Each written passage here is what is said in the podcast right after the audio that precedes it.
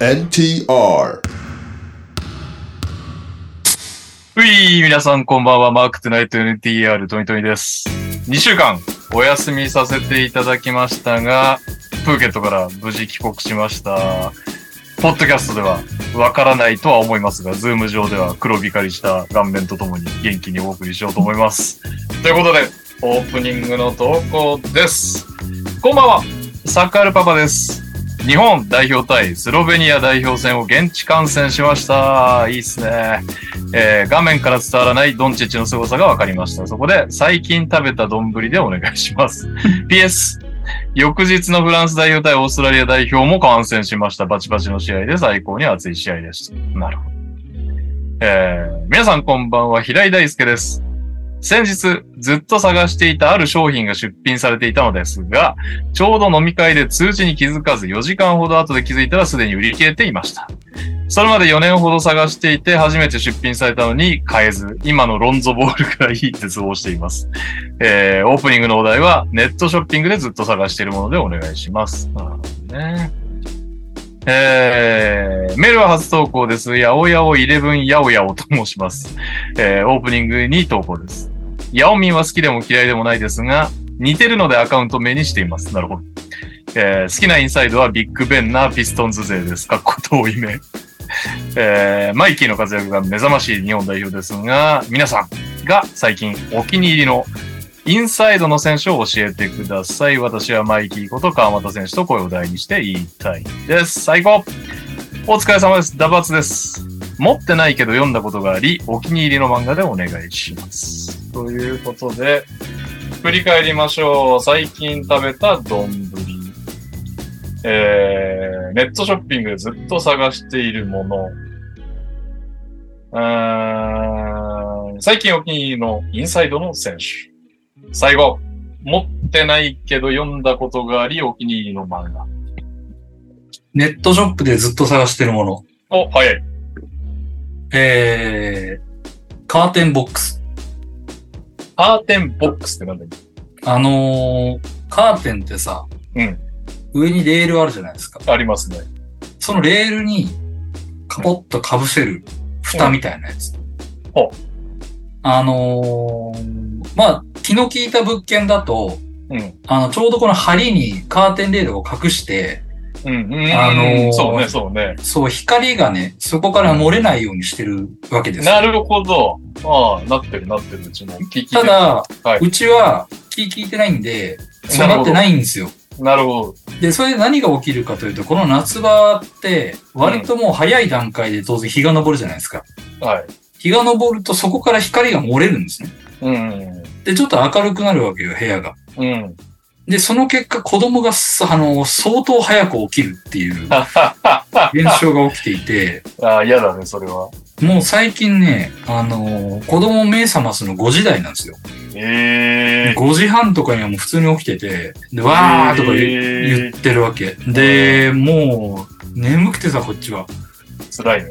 うんこう。してで、ちょっと、あのーいろいろその光が漏れないようにやったんだけど、そのカーテン上のレールのところを隠すものがどうしても見つからなくて、うん。あと賃貸だからなんか打ちつく、打ちつけるわけにもいかず、ああ、現状復帰代を取られちゃうんだね。そう。だから、今、苦肉の策で段ボールをガムテープで繋ぎ合わせて、そ の、あの、大きさにしたものをうん。乗せてるんですよ。はい。効出果まはす。それ結構防げるの、実は。おー結構防げるの起きなくなったの、子供。 あの、うん。あの、6時台になった、一応。暖房してるな。まあ、あの、それでも一応、効果はあるんだけど、やっぱちょっとみすぼらしいので、うん。うん。まあ、できればいいカーテンレールがないかなと思って、ずーっとネットを探してるんですが、ないです。うーん。カーテンボックスってやつをそもそも知らなかったもんな一応なんかそういう名前があるっぽい。俺。うん、で、なんか中には、あの、カーテンと同じ材質の布でこう覆うやつとかね。う、うんなんかあるらしいんだけど、まあ、何でもいいからとにかくそこから光が漏れないようにしてほしいっていう 状況でございます。はい。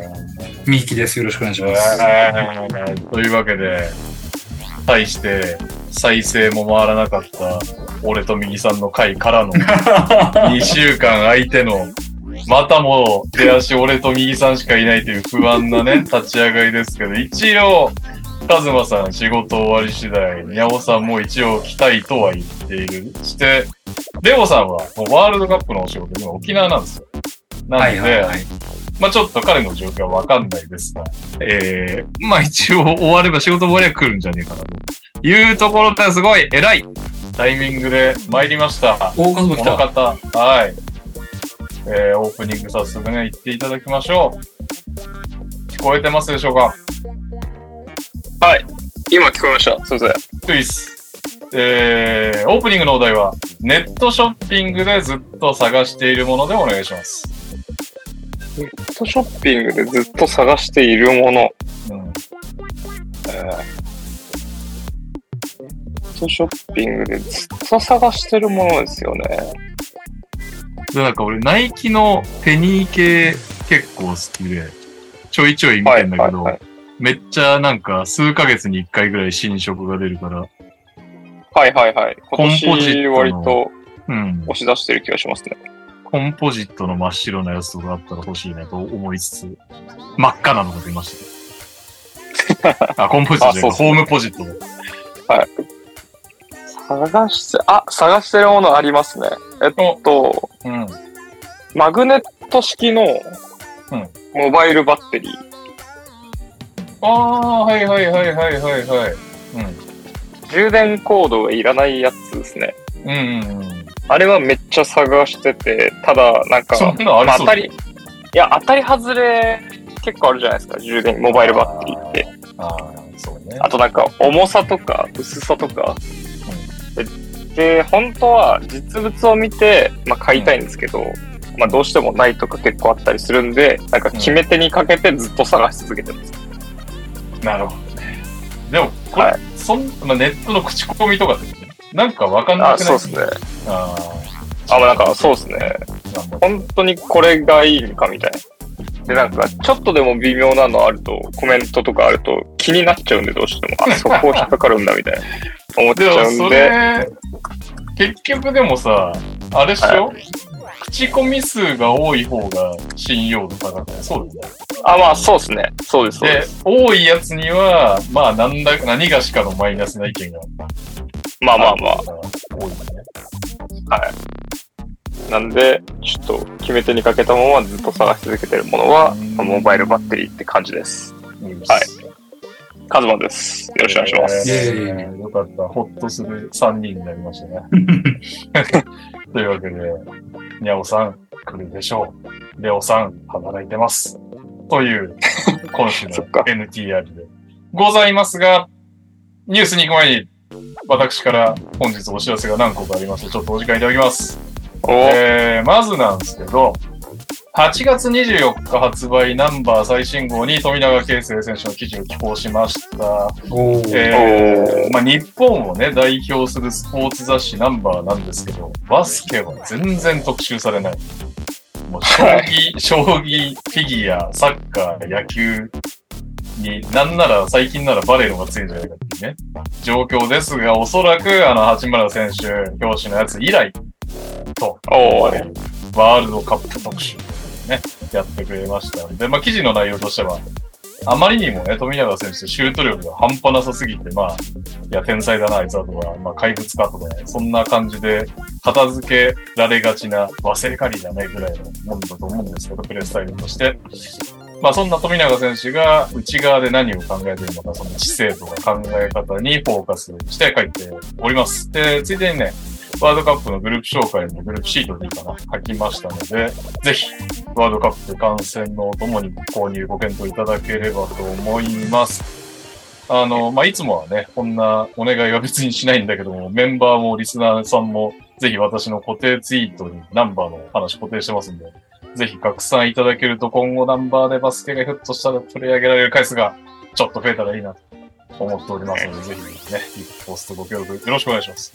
えー、そして告知二つ目なんですが、なぜか JWAVE さんのスタートラインという番組から声が下がりまして、えー、金曜日の5時台ですね、えー、ラジオでワールドカップについて語っていきます。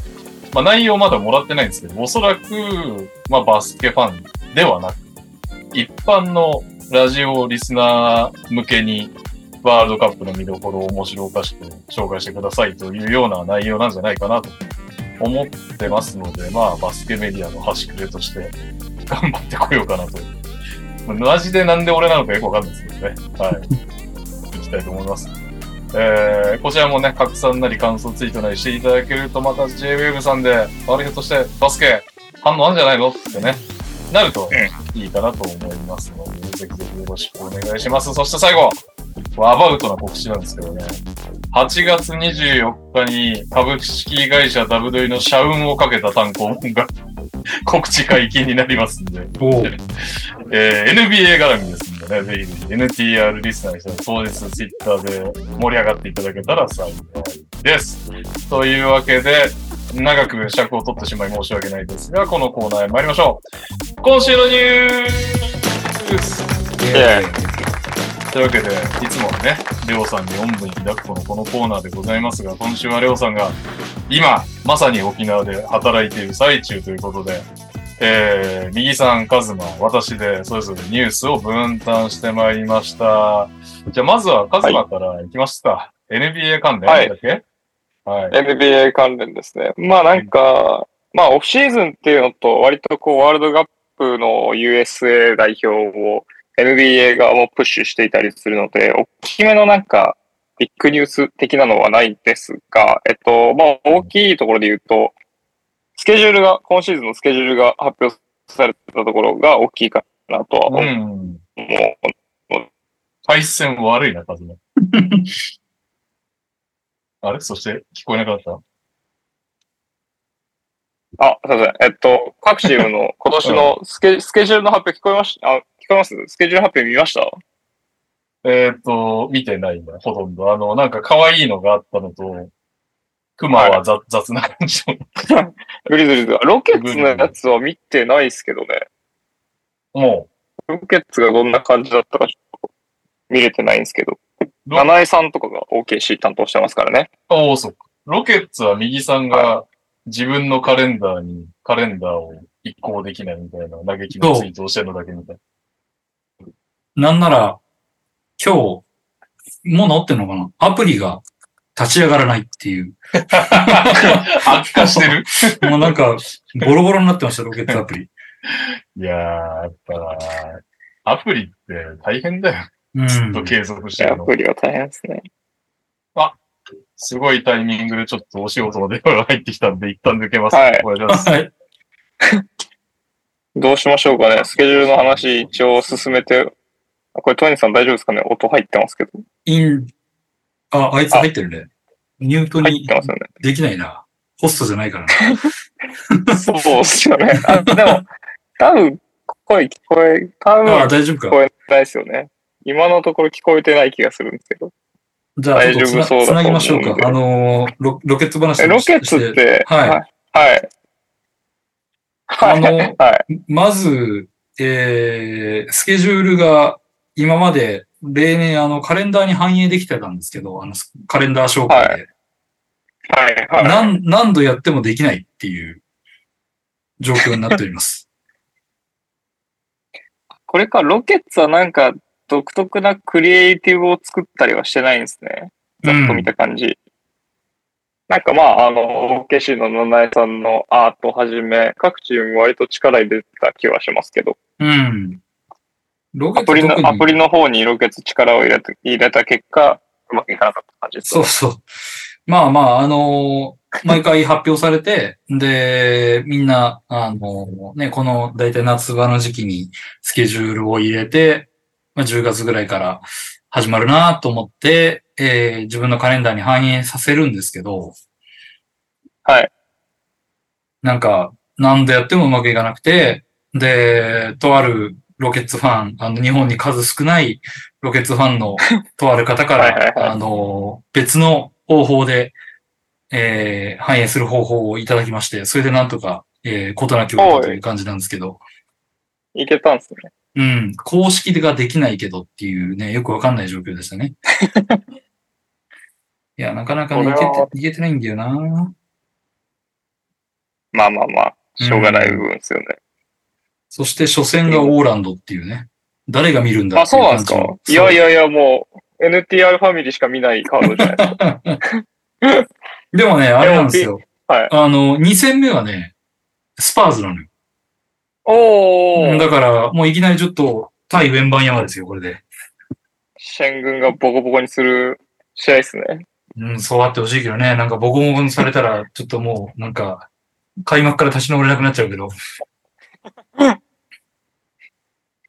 え、でもロケッツ、マジックは全然ピックアップしてもいいですけどね。初戦りはもっとあれだろう、他に面白いけど。い。いやいやいやいやいやいや。やっぱディロン・ブルックス僕は見たいんで、ロケあーッツ・ディロン普通に見たい。 はいはいはいはい。ありな気はしちゃいますけどね。戻ってまいりました。ああ、おかえりなさい。えいっすロケッツトークしてました。あの、ロロケッツケ、ロケッツの開幕戦が相手がオーランドっていう。おー、うんいいじゃだん。から、ピックアップ、あのーピックアップありですよね。確かに。誰が見るん夢だのっていうね、話をしてたんですけど。夢しかない2チームじゃん。いやー、どうなんだろうね。え、オーランドとの開幕戦って下手したら、そのシーズンで一番盛り上がる可能性があるんじゃない 下手を僕と。 でも、オーランドあたりをもし倒すようだったら明るいよねっていうのも、ちょっと前にいるじゃないですか。オーランドの方が、うん。えーっと、フランツとバンケロってもう二人、とりあえずもうこいつらだっていうのが確定してて、うんうん、うん。後のを今選ぶ段階って感じで。で、ロケッツはまだメイン2人なのか3人なのかとかがちょっとわからないけど、とりあえずいっぱいいるぞという状態だかうんうら、んうんうんね、楽しいと思う。なんか、いいっすね。どうせね、もう前半うちは、こう、ひたすら5割を頑張って狙っていくという感じだと思うから、うん。まあ、まひょあっと、したら強いかもしれないけど。そうだうねんモモラント戻ってくるまで、どこまで我慢できるかってことだよね。そう。モラントで、戻ってくるまで全国放送1試合しかないです から。モラント帰ってきたら十何試合あるらしい。わかりやす元気いねなもんですよ。わかりやすい。おあで、その、全米中継系、あロケッツはちょっと上位のランクに入ってないですけど、一応お伝えしておくと、まあ、上位5チームぐらいいっときますか。1位が、全米中継回数でいうと、ゴールデンステートウォリアーズさんが一番多くて29回対象になってるみたいです。うーん。で、2位がレイカーズ28、3位がボストン26、うんえー4位がサンズ25、で、5位がナゲッツ22。うんまあでも、さすがのね、ナゲッツも増えたね。はい。でも次がニックスの20とかですからね。あまあまあ、大都市系は言うて弱くても放送されるからね。まあまあまあ。でもニックスも我らがグリズイーズ、弱かねえのか。そうっすよあこれ千に言われてるから我らグリズイーズは13回。中、12回モラントが帰ってきてるわけですね。はい。 ロケッツは何回かちょっとわかんないですけど。今、バスケットボールキングさんのランキングには入ってません。なるほど。で、まあスケジュール系で言うと、あのー日本人対決とか、やっぱ気になるじゃないですか。そうですね。日本人対決はですね、えーっと、あれ、どっか行っちゃった。ちょっと待ってくださいね。 いいですよ。時間取ってください。今週はい、めっちゃ日本人投稿少ないか対ら。まあ、だ、だったらだらだらやっていいのかっていう、またちょっと 話は変わってくるけど。はい。日本人対決ございました。ございましたえーっかと、。これはバスケットボールキングさんのタイ記事タイトルにもなってるんですが、はい渡辺、八村の日本人対決は、日本時間10月27日、割と開幕早々ですね。25に開幕するんでね。はに早速当たりますと。い。うん。で、まあ、サンズ、レイカーズなんて、順当に多分戦力が揃ってれば、それなりに面白いゲームになります。サンズレイカーズはどうなの全国放送したあ、この試合ですかこの試合、全国放送なのか。されてもおかしくないカードってことになったんだまあ、よねレベル感。的にはそうですね。今年はうん。いや、全国放送でバチったら面白いっすよね。二人とも二人がなんか撮っちゃって。いや、そうですね。ちょっと全国放送か否かは書いてなさそうな感じですね。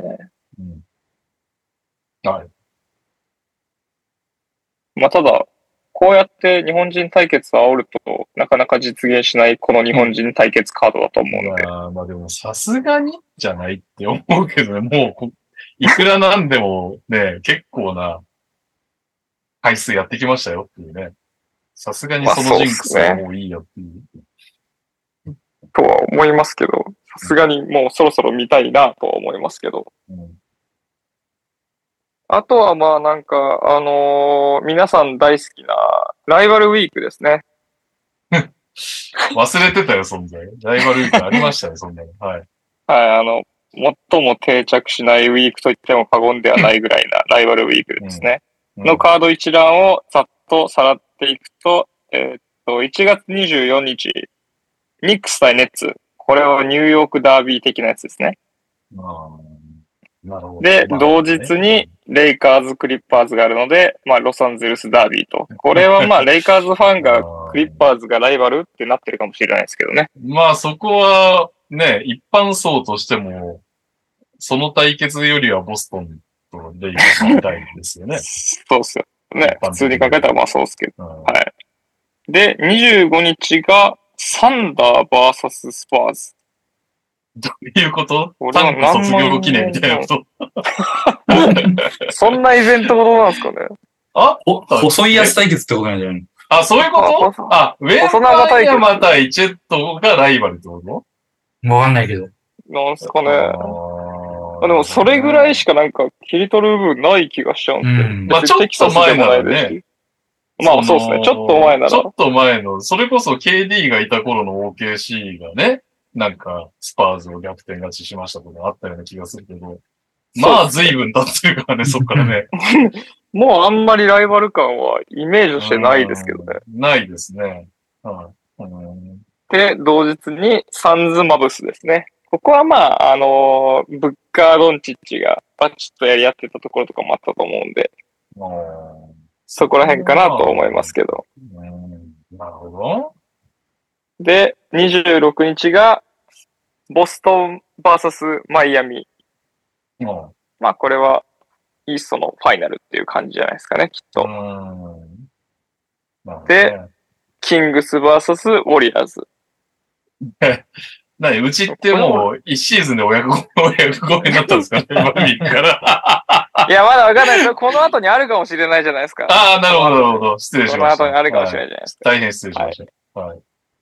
で、27日が、マーベリックス・ホークス。これもライバルなんかよくわかんないですけどね、まあ、同年ドラフトでトレードされ、まあ当日トレードだからね。はい はい。トレイヤングとドンチッチが。もう無理やりでそれ、それしかないよね。まあそうですね。うんつけるならそれしかない気がしますけどね。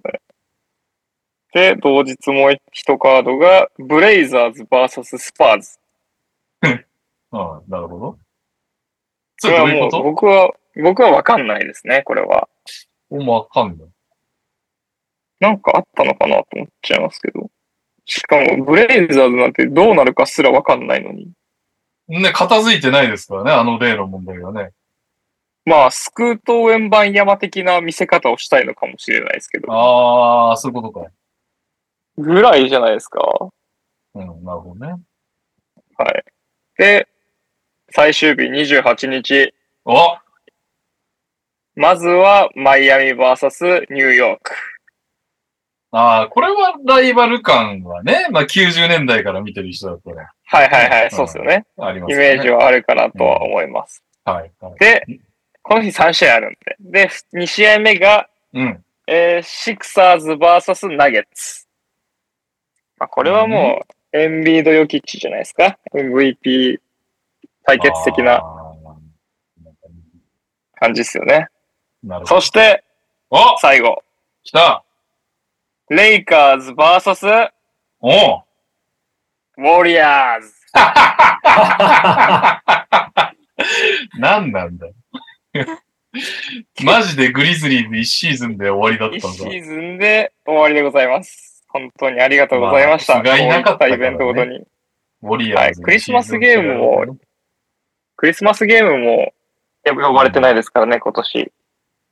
ま あ、クリスマスの頃まだいませんよね。い ますそっか、ギリいないのか。うんいやいや、商業的にはクリスマスゲームで復活させてほしいですね。まあそうですよね。商業的には。じゃあ、モラント復活って言ったら、視聴率絶対ありますからね。うん数字持ってますから、あいつは。本当ですよ。 でもそんなので復活して40点ぐらい取ったらもう、めちゃくちゃパパラッチつきまとうだろうね、その夜の。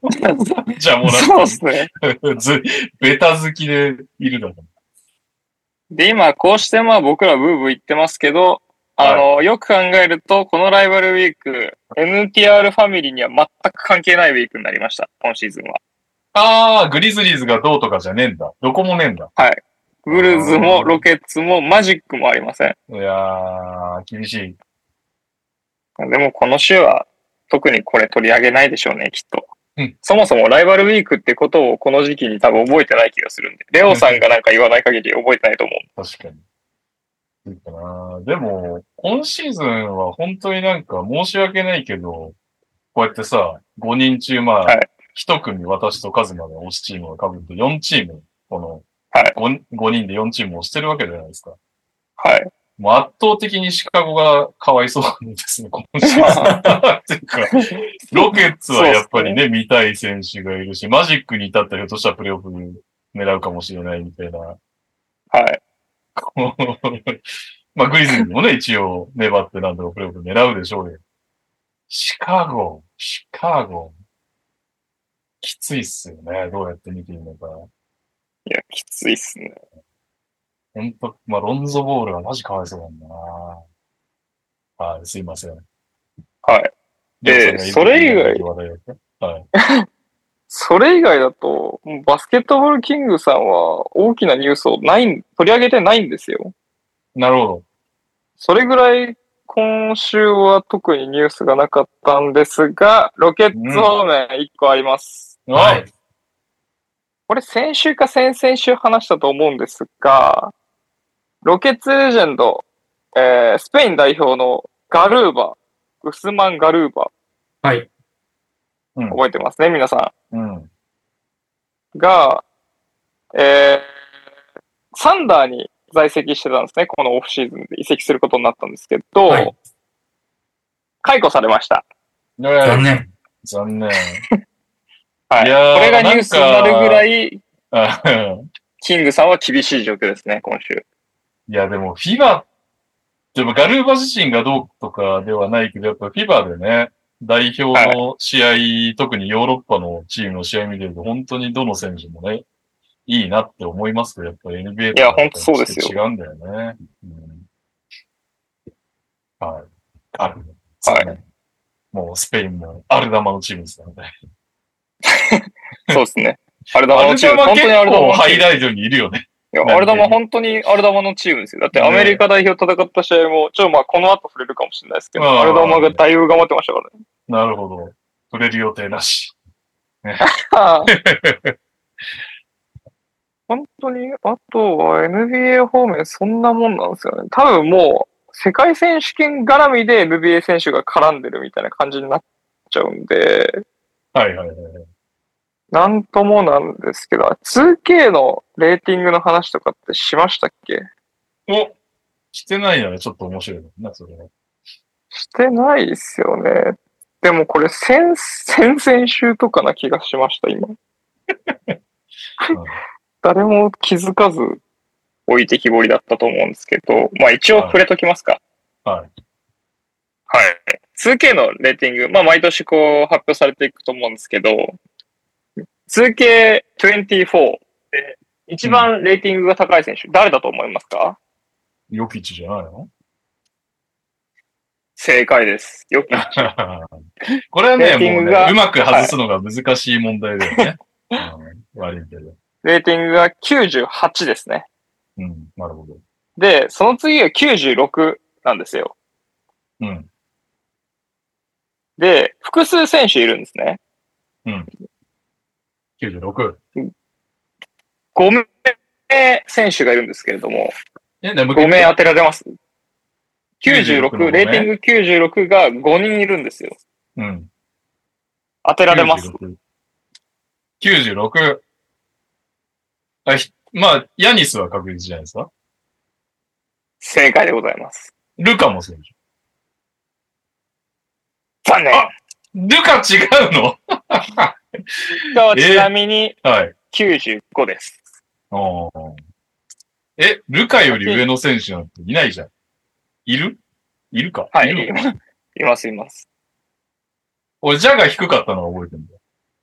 は はって思ったから。シャワー低く。なんか、ジャは多分、一人だけ多分、別の項目ができてるんじゃないですか。悪さみたいなやつ。 10、10とかが入ってるからね。いや、誰だろう ?96? ルカより上手い選手なん、いるはい。えうーまい選手ってか、まあ、ゲーム的あ能に力強いです、ね。ゲームがね。そじうゃあエンビードとか入るの入ります、エンビード正解です。エアニス、おーエンビード、あと3選手あとですね。 3選手そんそなんいるな、か。そんな難しくないと思いますよ。パッとなんか、いや、ベパタなッとところ行くルとカ以上のやつでベタなやつなんているあ、ああははいいははいいはいはい。お、どうぞ。いいぞヨキッチ。いやいや、ヨキッヨチ1ギ位ッチだはった98であ、ヨキッチ確 か。僕あはだ兄って貴現は象、兄貴現象が起きました。 はい。 KD。 KD 入ってます。ええああと2人。あと二人いないでしょう、い、るルカより上あいますよ。あ、まただ、カリー、カリー。はい、正解です。カリー。おーああと1あと人。一人。いるか、も う。いるいますよ。えうん、まあ、96って感じしますけどね。いや、そうなってくる。るよね。だって今結構絞り出してるよ。ルカより上の選手なんて。い、モランないんだトから。いや、モランタ低かったんモだ、ラいンつも。 え、誰だレブロンじゃないよね。レブロンじゃないし。さすがに。えええ、レブロンゆがかですかうんヒント、正解はヒンヒントをください、ヒント。あ、はい。ヒント。ヒントですかヒント、ヒント。大ベテランですね、もいや、いや、あ、じゃあ、レブロン。レブロンじゃない本当う。に正解は、うん正解は、レブロン・ジェームズでございます。ええ96。まあ、いやこの別にままトップ悪い選手10ぐらいまでじゃないいっちゃいますかですよね悪い選手じゃないですけどね。けど、ちょっとなんか、ルカより上って、現状の上って言われると、おーってなりますね。そうですね。まあ、通形的な指標なんでしょうね、きっと。まあ、1しか変わんないんでね。うんシーズン中アップダウンあるんで。はで、い。はいじゃあ、このままいっていくと、ドンチッチがまあ95と。で、95はあと2人います。計3人なんで、あと2人います。ドンチッチクラスなんかいないよ。はいそんなにドボンコチボッコ。チクラスはあと2人いますんで、この通形には。あと二人 ?2K には二人いるの、通形にはい2人るいまかす。はい。えー、95? あ、はい。あ、はど。いうぞ。シェイ・ギルジャス・アレクサンダー。残念。シェイは93ですね。うん。 11位ぐらい。はい、はい、はい。どうぞどうぞ。テイタム。正解でございます。マジでああ、まあまあまあまルカとテイタム、互角なんだ。いろいろもうバ一ズっ人ているなますよ、もう一人。いるかあ。えうーんまあ、えっと正直僕の感想は、はい。 95って感じします。レベル感で言うと、90、90ぐらいな気がしちゃいますね。 まあ、俺が 2K やってないから分かってないで言ってるけど。じゃあ、それで言うと分かった。はい、はい、はい。どうぞ。ブッカ惜しいですね。ブッカーは惜し94です。ー。おお このなんかね。えーと、わ、若、若い選手ですかいそや、れなり若くのないですね。それそなれなりりのの年齢。はい。いいさリラード。惜しいですね。リラード94。あ、そうなんだ。リラードとブッキャンよりリラーも上の選手がいます。 いないよ。いや、います。そんなやついないよ。ええぇ、いや、お前、ハーデンとか言ったら怒るよ。ー、ハーデンはなんかもう低そうだな。だいぶ低くなってそう。えええ、ハーデンいや、ハーデンではないです、ね。ああ。ご安心くだい。さい。レブロン的な感じで名前で残ってはいはいはいはいはい。はい。ザイオン。おお。違います。違う。さすがにじゃないですか。さすがに違うか。もうなんか人ザイオン人気先行でそうなるかなと思ったけど。ザイオンはちなみに92です。でも92なん だ。それも高すぎる気がするけどな。ちなみに、モラントさんと一緒でそう92でですすね。ね。モラント92は聞いたわ。で、デイムより低かったのも聞いたわ。い、や、いるかちょっと待って、もう一回せい頭から整理してもらっていいヨキッチが抜けてて、2個下にいっぱいいたんだね。ね、ヤニス、レブロン、うんエンビード、デュラント、ステフ、ルカ、テイタム、うここまで出てます。で、一人、まあ、残してる選手がいて、その下に、まあ、ブッカー、リラード。で、ブッカー、リラードと同率ももう一人いるんですよね。はい。はい。もうなんか各チームのエースを言ってきゃいいんだよね。ドロバン・ミッチェル。違います。ドノバン・ミッチェルは、92です。だからもう92はモラント、ザイオン、ミッチェルですね。違う、いやよくわかんないね、92問まで。そこい、そこを突っ込んじゃうとも う、あれなんだけど。いや、そうっすよ。オレイ・ヤンうグーんいいや、違 います。トレイは89なんで、90のあれから下がります。はいはいはいはい。はいはい。 自己紹介前の方。はい、どうぞ。これ 2K の話ですよね。うん。はい。これちょっとニュースになってた気がするんですけど。おはい。ニュースってか話題になってた気がする。高すぎるっつって。うん。はい。答え言っていいですかあ、知ってんだ。どうぞどうぞ。多分、そう、高すぎるっていうので話題になってたんで。えっと、トニーさんとミキさんびっくりすると思いますよ。うん。 うん。えー、ジミー・バトラおー正解でございまなす。るほどそうきた か。ドンチッチ・テイタム・ジミーです。すげえな。バグってんな。バグってるね。去年のカンファレンスファイナルぐらいまでしか見てない。カンファレンスセミとカンファレンスファイナルどこだっけ風が。ファーストのも活躍してるね。いやまーあ、プレオフ、プレオフジミーとして評価されてる可能性ありますね、これはもまあね。本当だよねそうじゃないとね。う。まあ、ー。レギュラーシーズンついでなんで、 88くらいだった。確いや、かレギにそうュラーそう、シーズン去90年いとかくかなひぐどからいでっすたからね。ななんで、まあ、ついでなん。で、94の残り1人開けときますか。ああ、当てましょう。94これが誰開けだとっくとけまあブッカーとブッカー、リラード、リラリラードあ、94、2人いますね。ブッカー、リラード、あと誰2だ人ろいうなます。ああはい、そこ知らないな。はい、トニーさん。 AD。正解でございます。もう高高いの。ブあッカー、リラード、AD。もういける気がしますよ。えー点数めっちゃ取るやつが強そうな気がするな。誰だいや、これブラッドビリービールとかだったらずっこけるけど。さすがにビールではないです。シェイより上なんでしょシェイより上。シェイより1ポイント上ですね。あれは河合とかははいや、かわいいって。出てないやん。出てない正解は、は河合でございますい。。マジか。 そう、なんかちょっと待っもて。うジミーの評価軸と河合の評価軸がブレすぎやろ。もう出てなくてもいいんなのだ。で、おさらい、 おさらいすると、ヨキッチが98で1位。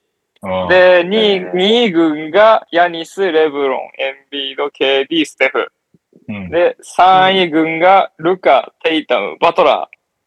で、4位軍が河合、ブッカ、リラード、エリー。にだかなりらまなんかす。ちらほら、ちらほらさ、変だなと思うけど、もう一番でも変なのだと、ほら、ルカ低くないまあそうですね。ルカが97とかでもおかしくないかなと思いますけど。ね。今もしね、オーナーで誰でも取れる、上から取ってこうってなった時に、どう考えてもレブロより先にルカ取るよね。って思いますからね。そう思いますけどね。あーでもあ、と、ちらちら名前上がったところとかで言うと、ビールは全然下ですね。87とかなんで30位です。え、誰ガーランド、ガーランド、クリポ、ビールが並んでて、その他にザック・ラビーン、アレバヨ、デローザン、ブランドン・イングラム、シアカム、ランドル、ミケル・ブリッジス、コルジンギス、ブランソン、トリプル J までが87です。アジアはわ結か構んないね。えー、デロ、デローザン低いんだね、意外と。デローザン87ですね。でもまあ去年のデデロローーザザンンの90ぐらいあったんじゃないかするけど。そっか。え、あれ高いのポジョとか高いの今でも。ポール・ジョージは、えー、89で、同じランクで言うと、トレイ・ヤング、ジェイレン・ブランソン、サプニスと同じで。ああ、なるほど。ど。みんな大好きハーデンは90で19位になってる。90はハーデンだけですね。あ、でも90あるんだ、まだ。いじけるから忖度した感じだよね。90 嘘つき、は嘘つきって言われるから、多分 また。数形は嘘つきだって言って。そう。もう俺は 2K の元ではプレイしないって言い始める。どういうこと 俺ゲームので肖像権選択を選択できないっていう。そうそうそう。選ぼうとしたらブルブルブルってなるっていう。ハリバートンも90以上ある。ハリバートンは90以上ないですね。ないんだハリバートンは。88です。ディアン、あーディア、ディアロン・フォックス、ハリバートン、ホリデー、マレーが88です。うんああ、ホリデーとかね。なるほど。まあ、いろいろできる選手の方が 2K の得点は高くなりますからね、基本的に。確かに、リバウンドとかね。各項目を、はい、強い方が。なるほどね。こんな感じですね。2K のランクは、まあそんな感じです。まあ先々週ぐらいに発表されたやつですけいいです。ありがとうございます。ど、もうはい NBA 方面はそれぐらいかなと思いますね。じゃあ、続いて右さんの、うわ、間違った。じゃあ、あれだ。さりげなくもう入ってる。オあそうだープニングは、ネットショッピングでずっと探しているものでお願いします。なんだそりゃ。 ねネットショッピングでずっと探して、買ってるものじゃなくて、探し買っててるるももの。のじゃない。ずっと探してるもの。えそんなもんああるんですかみんな。あ買いたいけど買えてないってことですよね。そうです。まあなんやかんやで買ってない系を僕は言いました、ね。なんだろう。な、なんか探してるかな。いや、ちょっと待ってください。なんか、買うときしか開かないからな。ネットショッピングああ、でもなんか、あのーまあ、それこそ Amazon とかはもう買うもの決めて開いて見ちゃうんで、買わないってことほとんどないんですけど、うんあの、プレステおうゲームで開いてうん、プレイステーションストアっていうゲームがこう売られてる画面があるんですけど、はそこがよくあの、サマーセールだったり、ウィンターセールだったり、なんちゃらセールっていうのをよくやってて、い。はい。そのゲゲームのダウンロードがなんか70%オフとか80%オフとかめっちゃ安くなる時があるんですよ。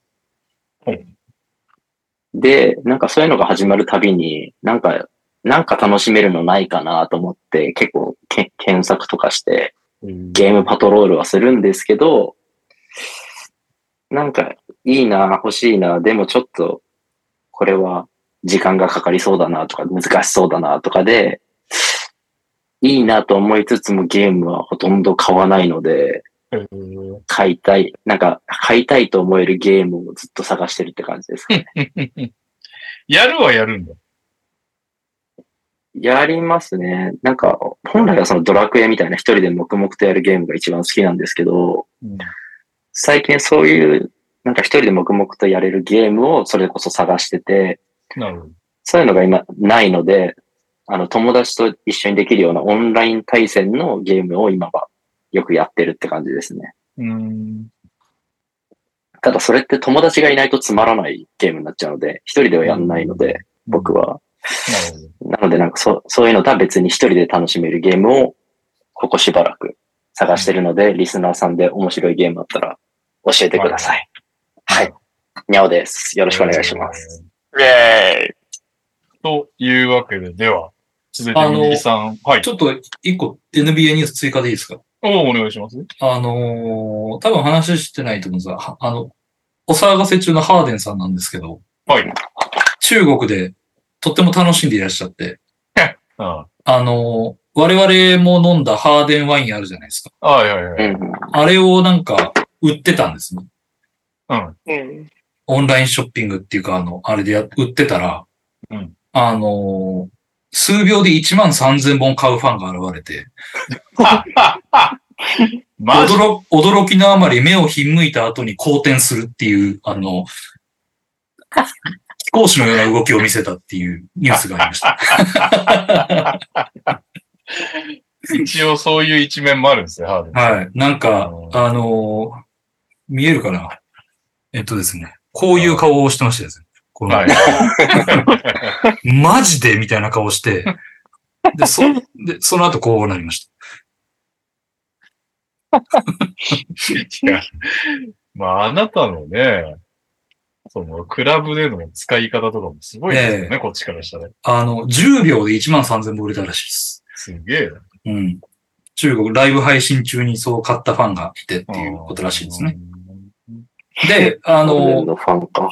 もう一個ちょっとまあ、ま、真面目なニュースというか、例の騒動の続報というか、シャムズが反応しまして、ああの、嘘つき発言の、やっぱり、ん内幕は我々の予想通りでしたっていう、あれなんですけど、うんあのーモーリーが23、24シーズンに、あの、ハーデンがオプトインしたら、うんすぐにトレードをやるとうんうんいうふうに約束をしていたのに、あいつはやんなかったっていうのを、あの、ハーデンが、うん。あの、告白したんだって。なるほど、はい。だからその嘘つき発言はやっぱりそう、あの、モーリーの、あの、そのオプトインからのその約束を保護にされたっていうことに対しての嘘つきっていうことだったらしく、なるほど。まうん。あ、あの結構、選手が割とハーデン側なんだよね、今回のえ、。そうなのうん、うん一件って。あの、ハーデンは、あの、いや、なんかハーデンかわいそうだみたいなことを結構言ってる他の選手もいたりして、それは、オプトインしなければ、複数年狙えたからっていう意味合いっ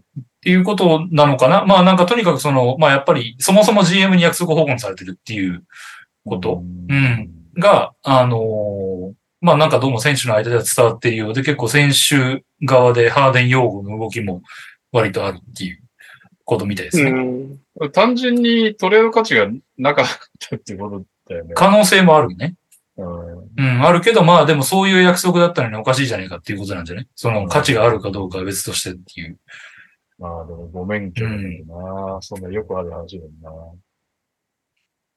はい。しなかてっいうたってことじゃないよね。おそらく、トライしたけど、しょぼい見返りしか手が上がらなかったって話だよね。うんどうなんだろうね。でも、モーリー・ハーデン大好きだから ね。うん、やるやるっつってやんなかった可能性も全然あるけどね。あそういうことうう。ん。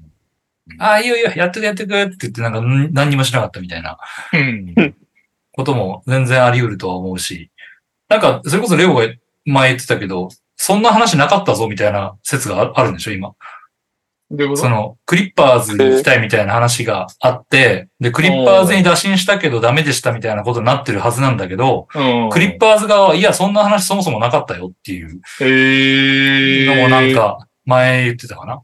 えー。だから、本当に動いてない可能性もあるっていう。そうなんだ。うん。あーまあ、ちょっとその辺はね、やっぱり、もう多分、最後まで明らかにはなんないだろうから、うんうん。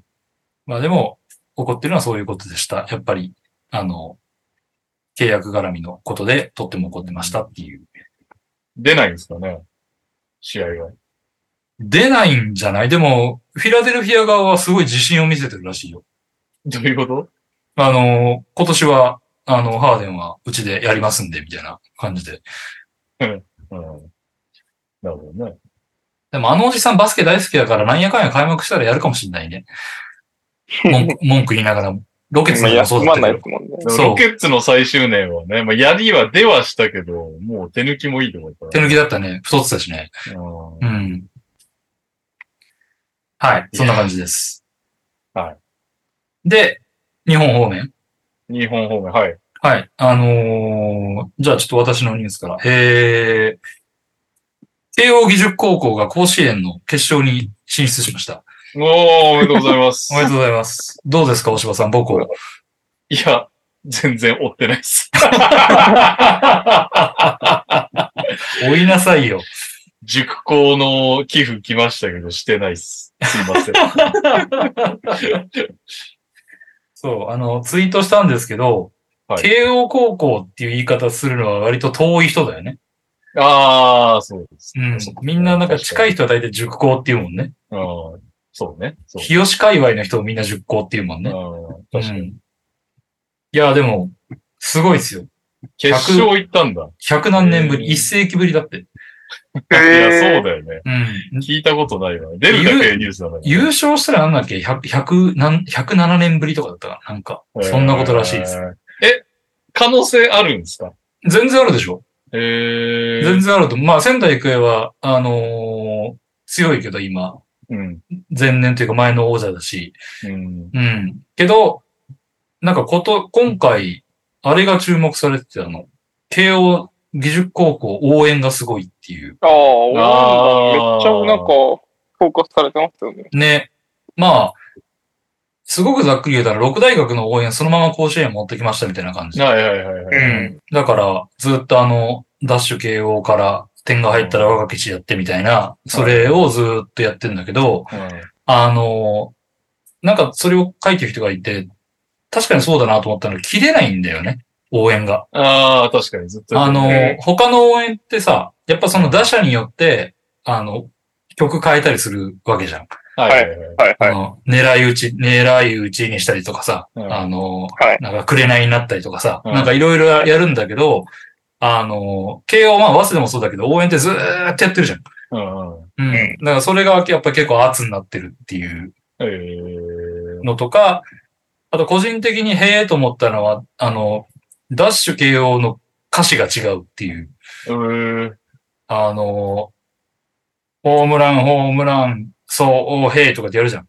うん最初はバラララッタラーのところで。うんで、タータータタッタータのところが、うんあの、ワーセダ、オタ、オーセ、ワーセダ、オタ、オーセじゃん。はいはいはい。あれ、倒せって言っちゃダメなんだって、甲子 園って。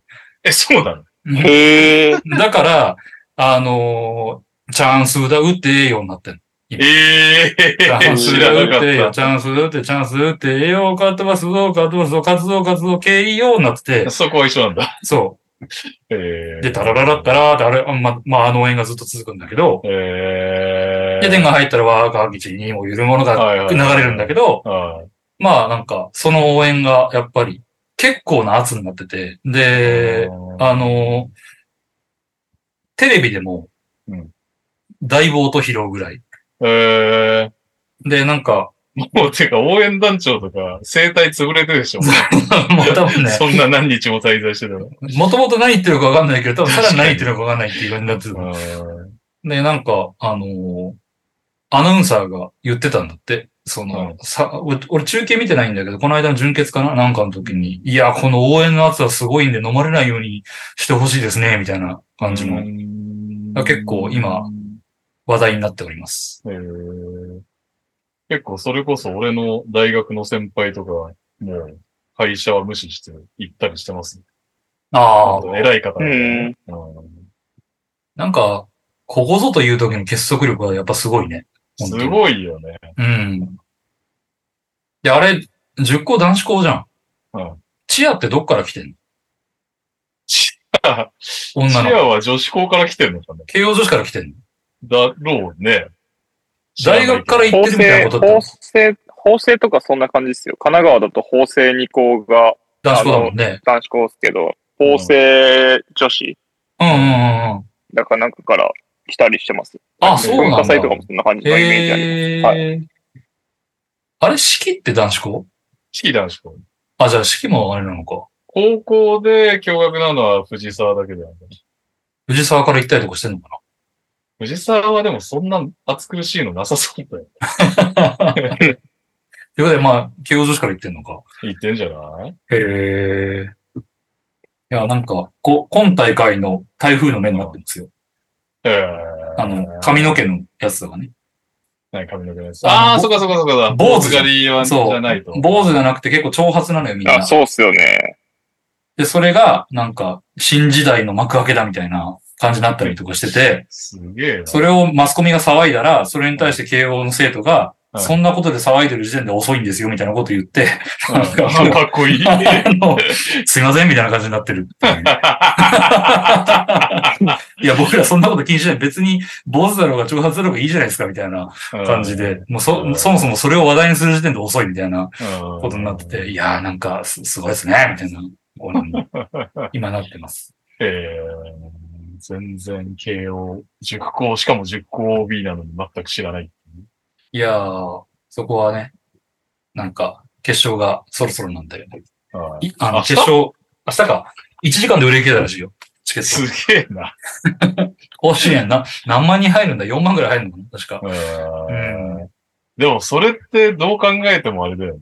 仙台から行ってる人より慶応絡みで行ってる人の方が多そうだよね。うんだから、仙台育英の監督が準決勝った後のインタビューで、東北に関係のある方は少しでもいいから声援をくださいっていうのを言ってたそんぐらいアウェーなわけね。うん彼らからしたら。えで、多分さらに増えるよ。これ決勝になると。ーね。うん。すごい。なんか単純にあの、お祭り騒ぎに乗りに行きたいってやつが絶対来るから。確かうに。ん。うん。だから、うん結構な圧になると思う。こ、こ、今年の決勝結構楽しいの面白そう。う単純に強いしね、慶応も、やっぱり。りで、仙台育英はやっぱり上手いし、り。う。うんレベル高い野球及び応援の熱っていうんで、結構盛り上がると思います。うんいいですね。はい。というわけで、はいはい。バスケポッドキャストなので、 本題の、本題の方へ。本題の、はい。だいぶ盛り上がりましたけどね。えー、日本代表選手が発表されました。あ、これは私がやっちゃっていいんでしょうかこんな浅いニュースしか拾ってないんですけど、大丈夫です。大丈夫ですかえー、ちょっと待ってくださいね。出しますね。えーっと、12人。はい。えー、富樫、うん、河村、うん、比江島、うん、渡辺、うん、馬場、うん、西田、うん、ジョシュ・ホーキンソン、うん、富永、うん、原、うん、井上、うん、吉井、うん、そして川又。うん。うん。どうですかまあ、まあ、井上選手のところはね、おそらく渡辺比喩選手が入るだろうところが怪我だったんで、まあこれをチャンスに井上選手バシバシね、スリー決めてほしいなっていうのが一個と、まあ予想大外しは俺はあれだね、テーブスがいきなりいなくなったのめちゃびっくりしたね。うーん。ぐらいかな。他はまあまあ、八村塁がいないとかね、そういうのはありますけど、順基当。本的に他は順当じゃないうーん。だまあ西田選手と井上選手がよく頑張って残ったなと思まあ、まだまだまかだ川又はね、今回の結う。構。川又はやっぱり、なんか204センチって言ってるけど、でかいよね。画面で見てうて。ん普通に、あれホーキンソン交代しなかったっけぐらいのサイズ感で。うーん。それこそ赤髪になったからもうホーキンソンと見間違いないだろうけどうん。川又でもだから10分とかをね、あのスタイルで全力で繋いでくれるだけでもありがたいよね。基本的には。相当でかいんじゃないですかそれやってくれたら。渡辺、ホーキンソン、吉井で基本的には回すだろうから。それで5分10分川又さん、大発数みたいなね、うん。やってくれるだけでね。まあ、でも、やっぱり、とにかくドイツ戦にかけてるわけでしょ今そうはで。すね。はい。勝つにはどうすればいいんですかそのドイツが史上最強に強いと いう。いや、日本の中で俺、ホーバスジャパンも日本史上最も強い部類に入ると俺は思ってるんうですよ。ん。まあ、ただドイツもドイツ史上最も強いって、うんなっちゃうとね、その二国の格を考えたときに、どう考えてもドイツ史上最も強いドイツの方が強そうですよね、とはなるけど。ドイツすごいっすよね。あの、ハイライトしか見てないですけど。うんシュルーダー、ワグナー、ワグナー、タイス。あと一人誰ってぐらいのスタメンだもんね。ボンガとかもいますからね。うん、強使えいとなかそれ。いやー、なんか、中、中が心配だね。インサイドボコボコにされそうな感じが。うんするけど。まあでも結局やっぱ本場さんのバスケって、ね、アップダウン走って、もうトラップでもなんでも、トラップ破られてもいいから結構激しく走って、うん入れられても、入れられても頑張って走って、まあとにかく、その、攻撃回数多くして、で、こう乱打戦にすると。で、スリーポイントこっちの方が打ってるから、当たりゃ勝つだろう。うん。いうのが大枠としてあるじゃないですか。うん。なもんですから、あれですよね。きっと、ディフェンスで細かくいろいろやられるとこはあるだろうけど、まずは何よりもスリーポイントが決まんないと勝てないよねっていう話ではある。まあね、そうだよね。なんか強化試合だと、ここ中行ってもいいんじゃねみたいなとこでも3だったような感じなんですけど、そういう戦術なんですか基本そういう戦術だと思うけど、ひょっとしたらそのカット系があまりにも少ないから隠してはいるかもしれないね。その、例えば、スリップうん。とかもあんまり見ないから、うん。まあそういうのはあんのかもしれないけど、基本的には、さっき言ったようなガチャ系でしょうな。うん。もう速いペースでお互いポゼッションがあって、スリーをバカすか打つから当たったら勝つよと。で、ただ、相手ディフェンス取り切れないだろうからね。そこもやっぱりディフェンス、ディディフェンスリバウンドが取り切れないと、それもなかなか強くうない。ん。だってドイツ、タイスがいるんでしょタイス。タイスもうなぁ。うんまあ、厳しい戦いではあるけど、当たるのを、とりあえず当たってほしいなまあやっぱりもう、あこの時代にやっぱりね、60点に抑えて、63点で勝つみたいなのは多分無理だからね、ドイツうね、んフィンランド、オーストラリア見ても。まあ、80以上やられるでしょう。っていう中でうん90、100って取って勝つとか、いうことじゃないでしょうか。なるほど。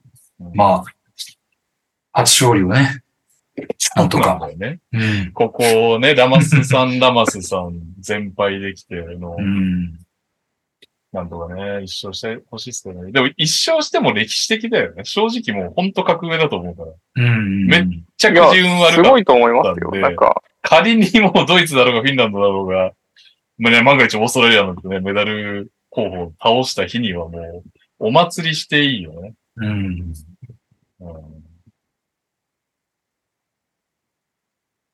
にゃおさんどうなんですかその辺。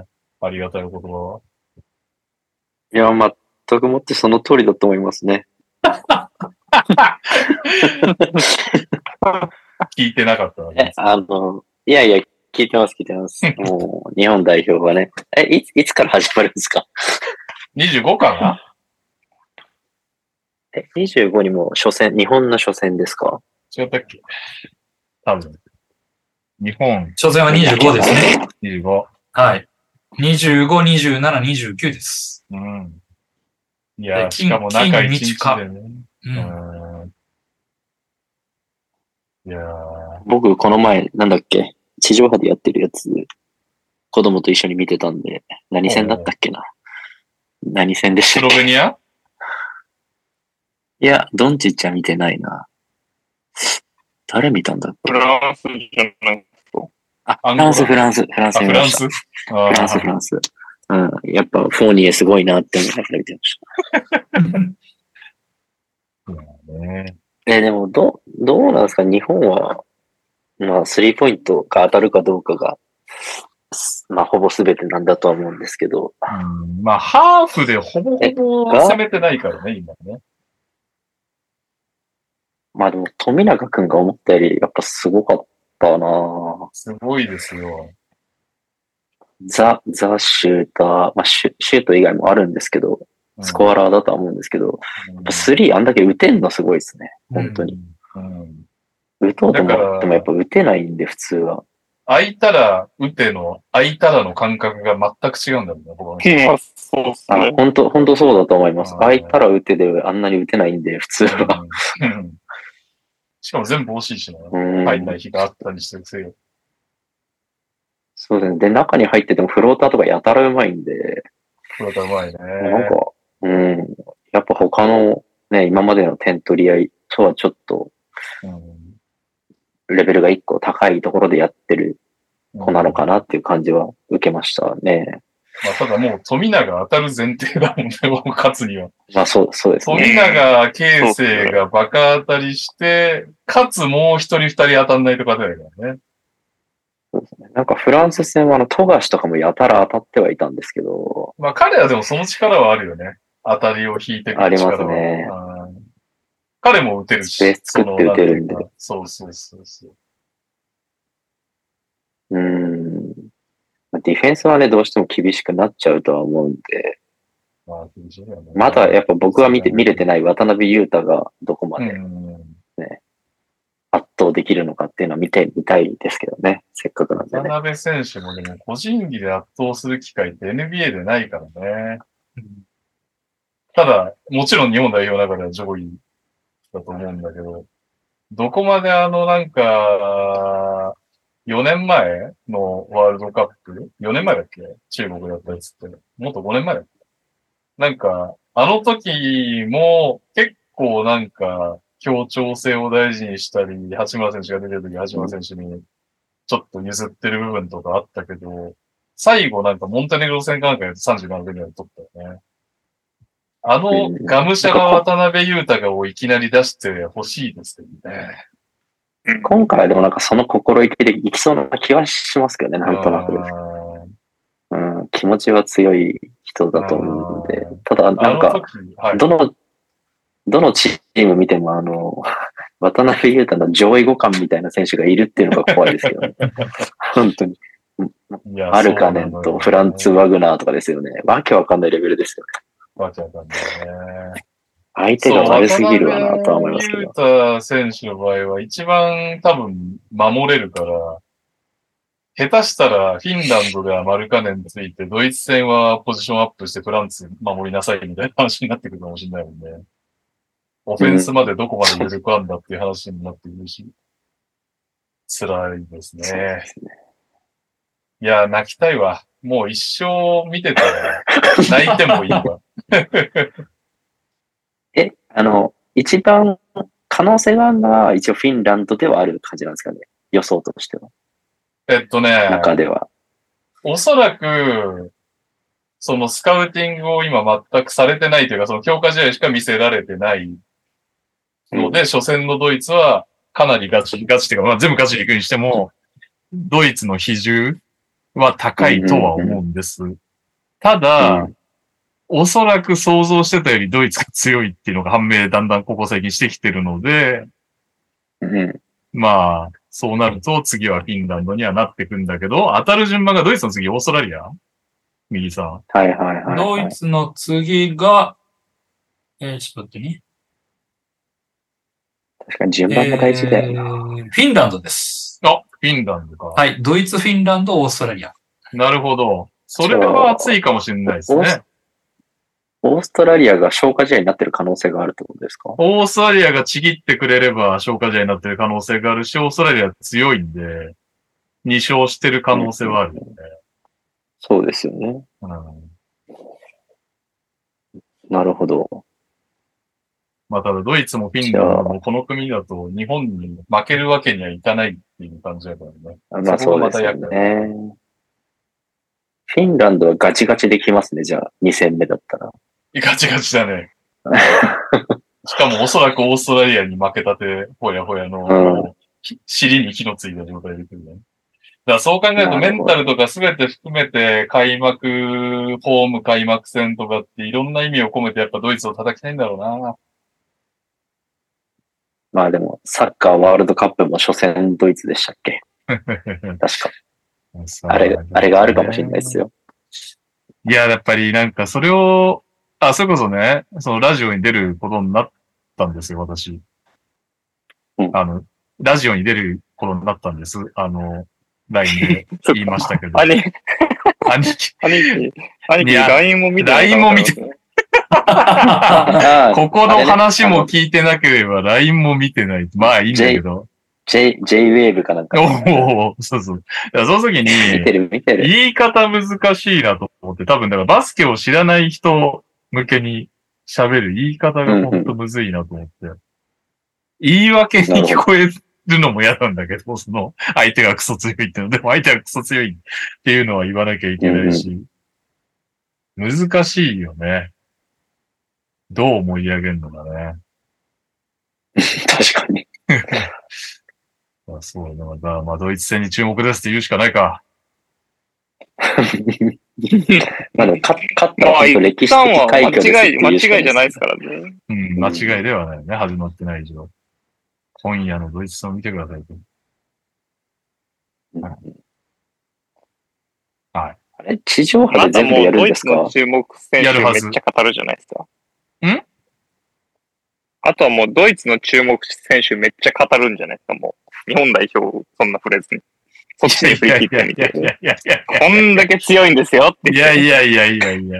いや、シ求ュルめーらダれてないーって言いまして、みたいなね。しかもシュルーダー。シュルーダーいいけど ね。いいけど、じゃあフランスでっていいわ。まあまあまあ。うんまあまあ、でも本当ちょっと奇跡を信じて応援しましょう。25、27、29の遅いんだよね。9時とかだよね。 9時。夜9時で遅すかった気ね。がしますね。見れる、見れるなぁそれ。ちょっと翌日ゴルフなんで、ちょっと見ようか迷うんですよ。っていうか29って NTR 収録中やん。お、そうなの確かに。最終戦。そう、あ、でも最終戦じゃないか。ワールドカップは、最後の順位決めまで最後までやるから、最終戦ではないけど、予選最終戦が29日ですね。そっか、ここじゃあ、右さいや、ん見ながらじゃないですか。来れないっつってたけど、ね、別に一回、一発対面挟んでもいいぐらいのイベントではあるんだな。そうですね。僕はいけると思います。29分。うん。まあまあまあ、それはさておき。はい。はい。続いて、右さん。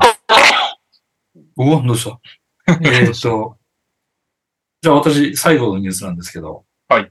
えー、俺がウィナーだ おおそうだ。ーはい。そういえば。ば。えー、代表戦もウィナーの対象でございます。ええじゃあこれはあれですか、僕ねその今のお話の流れからすると、みんなで見る試合をウィナーの対象にするっていうことでいいんですかね 29? 最終 戦うん。そうしまましょうよ。僕、ちなみにですけど、ウィはいナーの広告めっちゃ当たりますよ。ええうーん僕がもうウィナーだってことがちょっとバレてますね。アルゴリズムに。お前の記憶は虫けらなのかっていう ね。誰もいなかったよ。ルーザーだよ。オールルーザーで。しかも一番惜しかったのは右さんだよ、これは。うん。なん か、ちちまちまとね、なんかもう本当に、あの、諦めの悪い書き方をして、結果負けるっていう一番面白くない、なん か、二三週ぐらい連続で調子良かったりしたけどね。うんでもあれやっぱり、ちょっとしか勝てないから、いや一そ周負けただけですげえ後退するんだよね。そうなんだよ。勝ち続けないといけないから。 2歩進んで3歩下がるんだよ、あ れそうは。そうそういやワールドカップの、 ワールドカップの日本代表にかけてた人は大儲けしてますからね。ああ、なるほどね。日本を信じた人が儲かるシステムでしもうた。前振りにしか聞こえないんだよね。カズマ絶対かけないよ、日本に。えそんなことないですよ。そうですかだって、さっきの理論で言うと、予選の消化試合になってる可能性があるわけじゃないですかありますね。あります。それで言うと、ワンチャンがあるわけですよ。なるほど。うん。で、まあ、そっちそうに、か。うんオッズが上がってくれれば、ボロ勝ちの方にか、あの、ボロ負けの方にかけて、お儲けすると。いうわけですね。まあ、でも結構か、カード的には面白いんじゃないの なんか、そういう意味でいくと。面白いと思いますけどね。うんあの、しある意味読めないとは思いますね。うんそうっすよね。どっちに転んでも全然可能性があるというか。うんあれでもか面白けそうるのは直前でもかけれるんだよね。だから、勝率ワーのルドカップもきっと、 0勝に入っ10分た前ぐらい勝まで0敗が分かった状態ああ、はいはいはい。オーストラリア主力ほぼ出てないみたいな可能性があるわけでしょそう可能性がはあいりはますいよねはいはいはいはい。そうね。絶対直前にかけた方がいいな。あとはあれだもんね。その、そうっすねオーストラリアはまあある意味選べる立場みたいな。その、結局ドイツとフィンランドももし日本に勝って、えーオーストラリアに負けたとしても、2勝で続くわけじゃないですか。っうん。てことは特殊戦差で1位にもなることも可能。確かに。なるほど。ってなると、オーストラリアは、組み合わせを見て、あれあそこの2位当たりたくねえな。そういう、まあ勝負してくる可能性はあるよね。ゼロじゃないよね。それはしそうですよね、確かに。まあ、じゃあいいんじゃないですか。見といた方がいいな。優勝予想もあるんですね。優勝予想をもうちょっと、そんなさ、傷口を広げるのやめよう。とりあえず29日の。 やっぱ、そう、うずうずしたくなっちゃうんですよね、ウィナーって聞くと。そんなキャラだ。カズマ、カズマ全試合かければいいじゃん、日本戦ああ、いいね。試合は、ね。全試合かけて、アンゴ俺ラがウィナー出しちゃいます。あ、そういう全試合です かワールドカップ、ワールドカップ全試合かけてみた的な。うん。YouTuber 的な感じ。でもあと日本代表成績予想っていうのがありますね。ああ。はい。これ面白みないですよね。えーっと、20、20あ、30位まであって、それぞれオッズだって。があ、、そういうことですか、はい、そうい決うこまとねっててです順位ねで。当てるってことはい。で、えっうと、ん一番低いのがうん。 20 23位で10.2倍。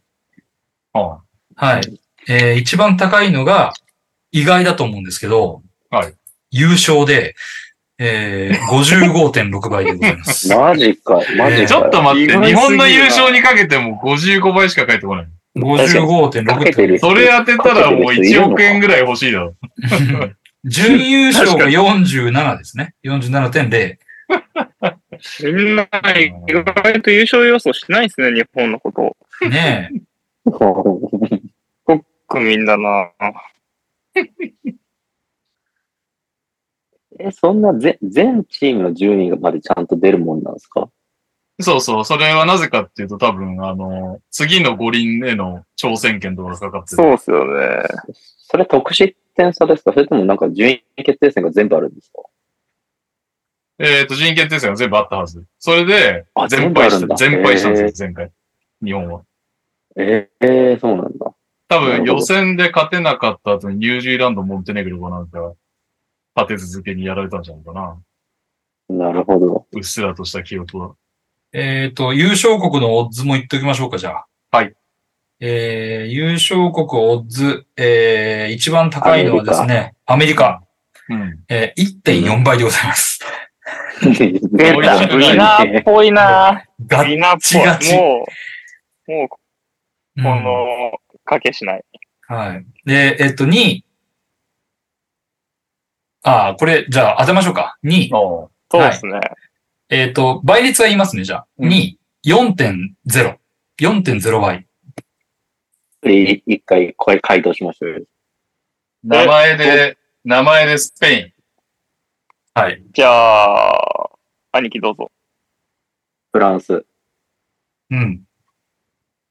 フランス。う正解はスペインです。イン。イェーイおえある、やっアルダマぱってフィそフんィバなラにもンうバレてるんですね。キン。 それが理由かもしれないけど、おそらくフィバランキングが高いですね、スペインは。ああ、えー、で、3位4.8倍。さあ、どこでしょフランスフランスじゃないのかなそういうことオーストラリア。オーストラリアーストラリアも強そうだようね。オーストラリアでああ、そすう。なんだ。おえーえなー、んかフラ低いン、んフだランスはですね、4位で5.2倍ですね。ーううーんんフランスうん。 5.2か、美味しいですね、ちょっその後、カナダ5.7倍。えー、ああスロベニア6.4倍。えー、12倍セルビア。えー、15.5倍ドイツ。そして24.8倍日本。おー、そこに入ってくるんだ。はい。で、37.8イタリア、58.4ブラジルとか、えーウログアと続いて、はいえーヨルダンは409.3倍でございます。最下位。すごいこれは夢がある。勝たないよ、ヨルダン。優勝はないでしょ。一口ぐらいかけといてもいいんじゃないでで忘れた頃に大金が返ってくる。そうですよ。。日本すごいね。アジアで1番ですね。中国が186.0倍ですね。人気ありすぎてる日本。うんなるほどね。みんな記念でかけてるのかな。まあね。かもね。はい。え、ドイツ史上最強っつっても優勝はだいぶ遠いんですか今のオッズ聞いてると。ってことだね。でもアメリカとこの前結構競ってましたけどね。競ってた。というか、なんなら倒しそうだっそうですよね。全然ありえちゃうと思いますけどね。たよあね。れ ?15. 点何倍だったら美味しそうだよね。なんかねね。そうですね。うんなおさ1万ぐらいかけて。まあ、ワグナーいますし、ね。でもドイツがワグナーブラザーズ。 1、1通過したらちょっとかけようかな。少し。いつまでに買えばいいんですか、これ。確かに。始まる前じゃねえーっとですね。予選前とかですそうかそうダメだねこれいつまでに買えばいいんだよね優勝国開幕。えーっと、販売終了8月27日の16時50分です。じゃあ、1試合終わったぐらいですかね。各各チなーるム、各国。えーっと、日本はまだし、ああ、そっか。そうだ、日本はもうやってるね。確かに。えーっと、それで、えーっと、日本の成績オッズは、えーその同じ日、ちょっと時間が少し遅くて、17時20分に締め切り。うんさっきの日本代表の成績。で、えっ、と、代表戦、あの、我々が買おうってことになってる29日のオーストラリア戦は、とうおそらく当日の20時締め切りでございます。なるほど。はい。うんうんなので、えー、あ、試合開始予定が20時10分。なので、えー販売開終了が20時ですね。ギリギリまで行けます。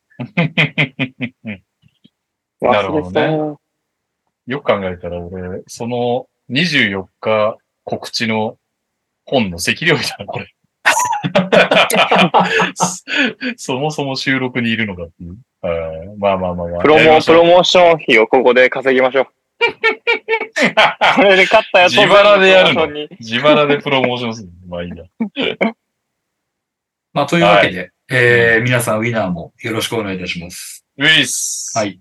以は上い。です。はいというわけで、私の方も全然ささっとなんですが、ワールドカップ日本以外のニュースということで、まず強化試合の話題、アメリカがギリシャに快勝ということで、ワールドカップ前のエキシビジョンゲーム、無傷の4連勝ということになりました。えっ、と、プエルトリコ、スロベニア、スペインに続いてギリシャを倒した。あ、でドイツも倒したよね。ってことは5連勝ですかね。はい。えー、この試合では、アンソニー・エドワーズ、21得点ゲームハイ。エドワーズ、エースですね、完全に。完全にエースですね。どの試合もエドワーズなんですね。はいというわけで、そうね。えー、アメリカ代表は25日からフィリピン・マニラに、えーグループフェーズに進みます。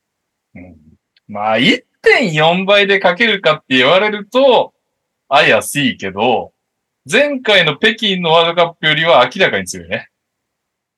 そう見えますけどね。うんなんか、大決 NBA 力をも違う気しますし。そうだし、まあそもそもやっぱメンツも NBA をね、我々見てるじゃないですか。どう考えてはいも強いよね、こっちの方がね。そうですメンね。ツ自体、ね。そう思いますけどね。うん。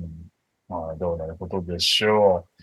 えー、続きまして、これね、ツイッターのタイムラインでみんな言ってて羨ましかった8月20日、有明アリーナで、オーストラリア対フランスっていうね、バチバチの戦いが行われて、しかも接戦。えー、っと、58、あ、間違えた、78対74。で、オーストラリアが逆転勝。面白かったですよ。これ、日本の審判のやばさが世界にバレたっていう噂を聞いたんだけど、 はい。とんでもないですね。意味わかんなかったですもん。なんかテクニカルを最初に吹けなくて結局もうあれあれのまんま意味わかんないところで吹いてみたいな話を聞きました。なんか、アンスポみたいなやつ取りましたね。うんなんか、ゴベアがダンクしか、なんか、リム周りで打って、まあ、うんシュート打つと、おのずと腕ってその後下がるじゃないですか。うん。打った後なんで。うん。それがニック・ケイの目の上ぐらい、眉毛ら辺にヒットして、うん。で、ニック・ケイがまあ、切れちゃって、そこが。ああ、なるほどね。まぶた、パックリ系で行って、ゴベアがアンスポかなんか取られて、うん。追いついちゃったかなんかかな。とあかそうになでっすて、ね。同は点いだ。、っ超しらけた感じで。ていうか、もう最後の最後まで取らなかったんだ、そんな荒れてたのに。んそうですね、テクニカルは一回も吹いてないと思いますよ。なるほどね。はい。でもまああ、試合自体は面白かったですけどね。うん、レベル高かったって聞きましたよ。なんですか、レ最ベル後は6高い点な6スティール最後いやあののーデねィフェンスめっちゃうまいなって思いましたよ。。 今更だけど。はい。ギディのハイライトのパスがね、結構回ってきたよね。ギディもすごかったですうんね。そこ通すって思っちゃいます、やっぱ。うんそして、ニャオさんの大好きな、エヴァン・フォーニー、29得点。どうす大るエースですよ。大エースだね、普通に。あの人いやはもうあの、世界、意味わかんない世界戦で見ると、あの、まあ、うまさもですけど、結構でかくて強いですよね、単純ああ、うん。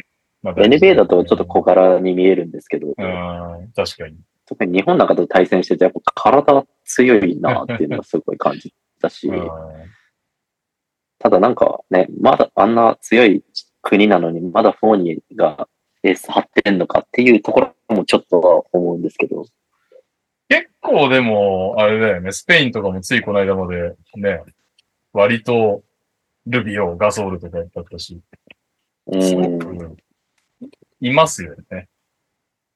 なかなか、やっぱなんか NBA で活躍するレベルの選手は各国なかなか出てこないんですかね、やっぱね。出ないレベルよがね。出ないんですよね。法に92年生まれ。今年、今30今年1。 32じゃないですか。あ、今31。うんんあ、いや、えっ、とね1、位じゃないですか。 10月に、10月に1位1ににななるのる。か。うん。うん。まあ、しかも、ホイエさん、去い年、体休めてますからね。全然出なかったよ、ファンタジーで撮ったのに。このために温存していたわけですね、ホーニーさん。なるほどね。はいめっちゃ愚痴ってたけどね。それはプレイしたいよロな、ーあストれだけできるよな。 はい。えー、そんなこんなで、まあ、フランスも順調ですね。続きまして、ロスターの話題でね、B リーグメンバーの話題が結構話題になりました。スペイン代表、ワールドカップ出場10名、えーありまして、アレックス・アブリネス、サンティアル・ダマーダ、リオ・ブリスエラ、ビクトル・クラベル、アルベルト・ディアス、レディ・フェルナ、ブディ・フェルナンデス、まだにはウスマン・ガルバー、フアンチョ・エルナンデス、ウィリー・エルナンゴメス、あ、フアンチョ・エルナンゴメス、ウィリー・エルナンゴメス、セルフィオ・リュル、フアン・ヌニュエス、ジョエル・パラ、何が言いたいかというと、セバスチャン・サイズ残念ということで、おーえー東京のサイズ選手は、残念ながら最終メンバーには残れず戦外になりました。が、しかし、なんと、こっちこもね、全然舐められない優勝にかけて20倍も美味しいんじゃないか、ブラジル代表に B リーガー2人ということで、アルバルク代表の新規外国籍、レオラルド・メインデルと、名古屋ダイヤモンドドルフィンズのティム・ソアレス選手が選ばれる12人入ったということでございます。えーしかもね、相手がイラン、スペイン、コートジボワールなんで、まあスペインは強かろうと思いますが、順当にイランとコートジボワールを倒せば、えー、2次ラウンドに進められそうなブラジルということで、ちょっとね、B リーグファン見る機会があるんじゃなかろうか。というブラジル代表でございます。でもしかもね、やっぱりブラジル代表とか、まあ、普通にうまいのを、ちゃんとなんかこう、アルバルク東京とか、名古屋ダイヤモンドドルフィンズっていう競合が取ってるあたりとね、驚きもないというか、ある意味、ちゃんとしてますね。あれリアクショそうンでがすね。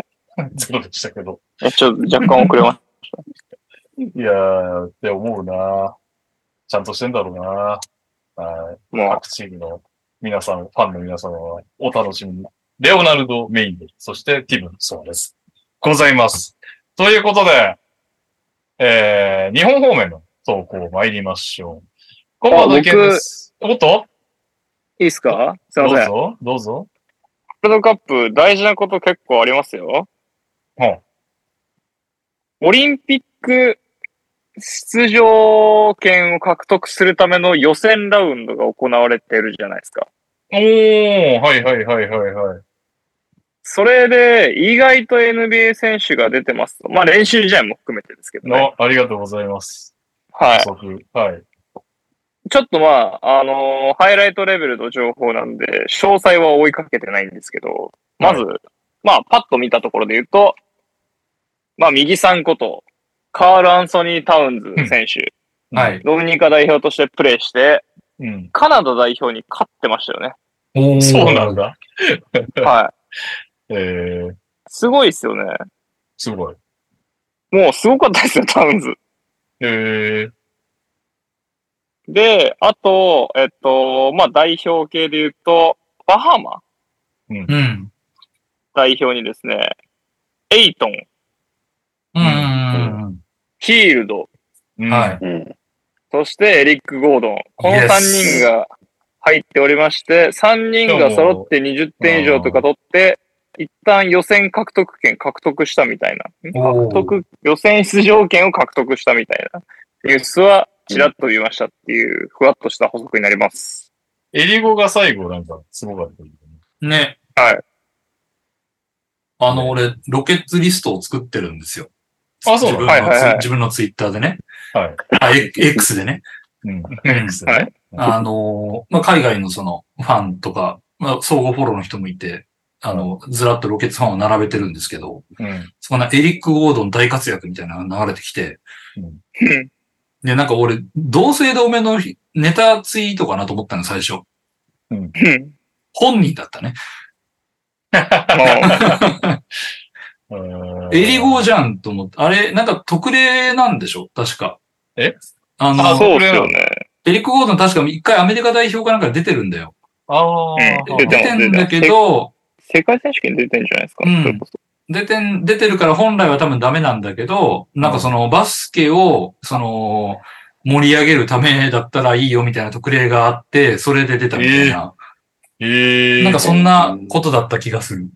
そんなのがあるんだよ。うん。うん結果盛り上げて帰ってきてるのかっこいいですようね。ん。だからまあなんか。国としては盛り上げてると思うんで。そうそうそう。だからバハマは多分普通にやったら絶対無理なんでしょ、おそらく。はいはい。じゃないですかね。だからまあそこ相手はいい迷惑だよ。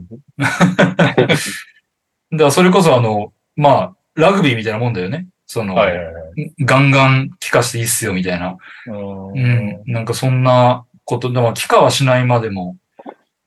あ、これだ。えっ、と、バスケットボール途上国、えーバスケットボール発展途上国の代表となり、その国における競技の発展に寄与してくれると判断された場合、FIBA の裁量で代表活動を認めると。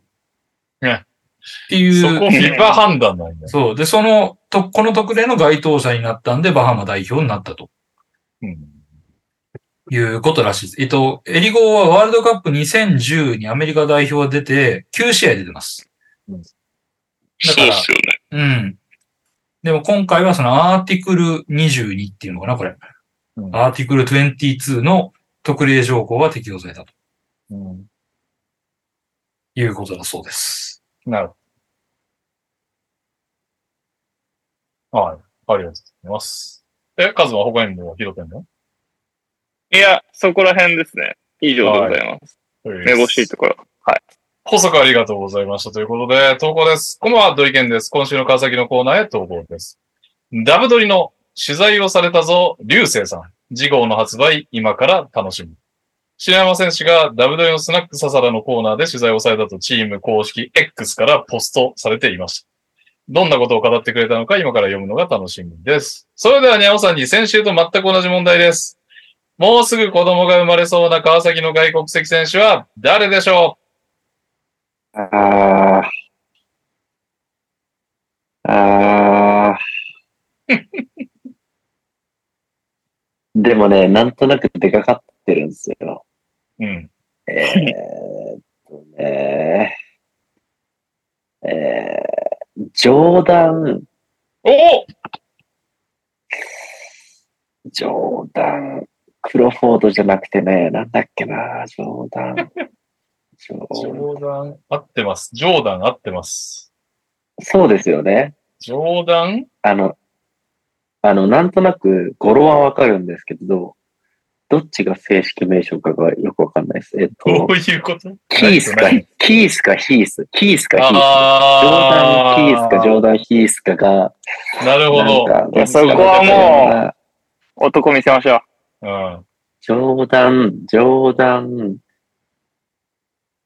えー、ヒース、ヒース。ハヒフヘホ。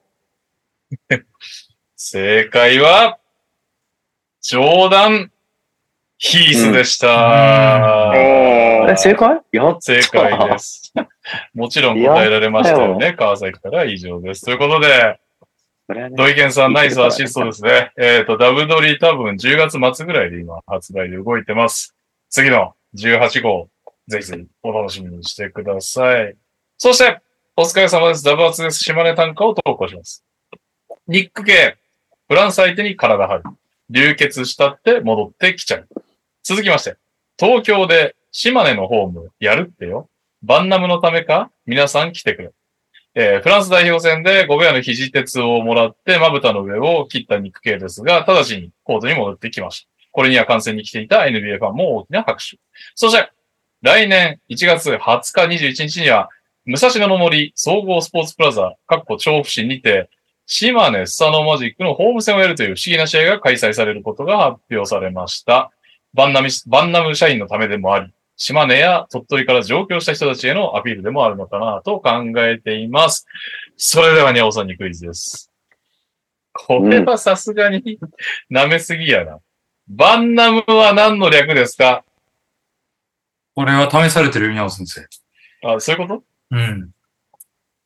まあ、あコナミじゃないのは確実ですよ。なんかの略式的だったんだ。俺、バンナムって今なんだろうってすごい思ってたんですけど。い 本当にや、バンナムって本当なんかのお店の名前かなとかいろいろ思ってたんですけど。いやなんあの、略式的でわかりました。バンダイナムコですね。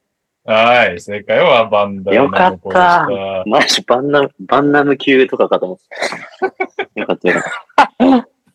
えー最近ではメジャーリーグのキャッチャー後ろの広告もバンダイナムコが出していました。鳥取からは以上です。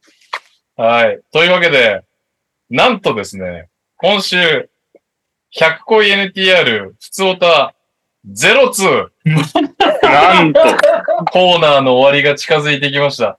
はい。なんで、ちょっともし私覚えてたら来週バンケロ率で、現状のバンケロ率だったらね。測ってきたいって言おうとしたけど、あれだわ。俺来週、その某単行本の石料理だからいるかわかんねえわ。まあまあ、もしもしね、100個 ENTR、あんまり投稿なかったりして煽りましょう。バンケロ率でね、うん。調べてよう。はい。というわけで、エンディングでございます。ほほ。エンディングは2通。おーお疲れ様です。平井大輔です。エンディングのお題は好きな沖縄のお土産でお願いします。そして、ダバツです。エンディングへの投稿です。もう二度とやりたくない NTR オフ企画でお願いします。実はオフ企画そんなやってねえもん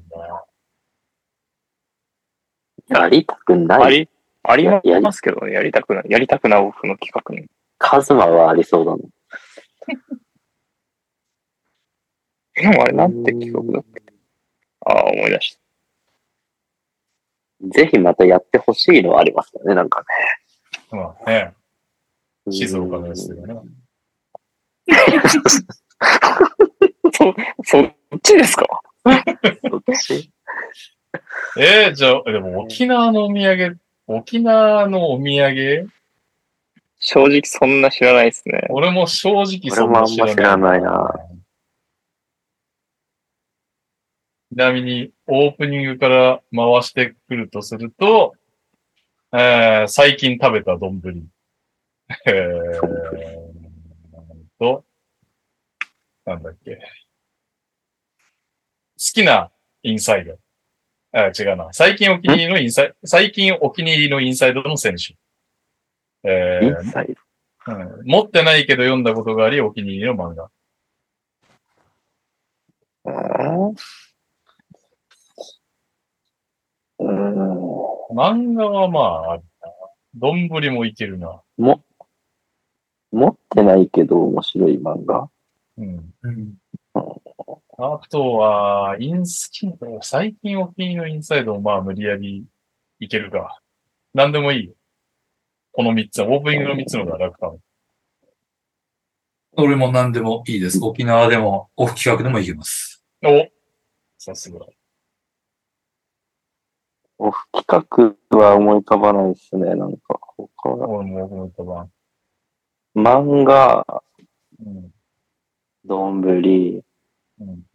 は思い浮かびます。うん。じゃあ、カズマに決めてもらおうわ、何やるか。えー、どんぶりで。どんぶりはい、行きましょう。では、今週のエンディングです。私から始まり、カズマで終わる今週のエンディングは、えー、最近食べたどんぶりです。 3、2、いい。 1、うな丼。天丼。松屋のキムカ ルドン。親子丼。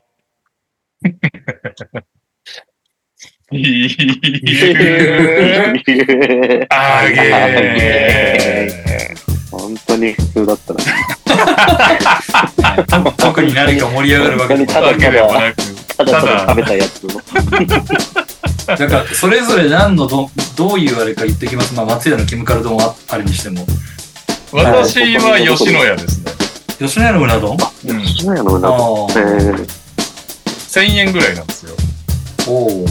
なるほどで、ちょっとうなぎ食べたいと聞いたら。これは、あの、神保町に昔、芋屋っていう天はいはいはいぷら屋があったんですよ。あ、もうないんだ。うん。もうなくなりまして、結構人気だったんですけど、閉めちゃって、そ何こ店で舗、かあったよね。あったあった、とんかつ芋屋もあったしね、天ぷら芋屋ととんかつ芋屋があったんだけど、はで、いそれのお弟子さんが今、錦糸町で天丼屋開いてるんですよ。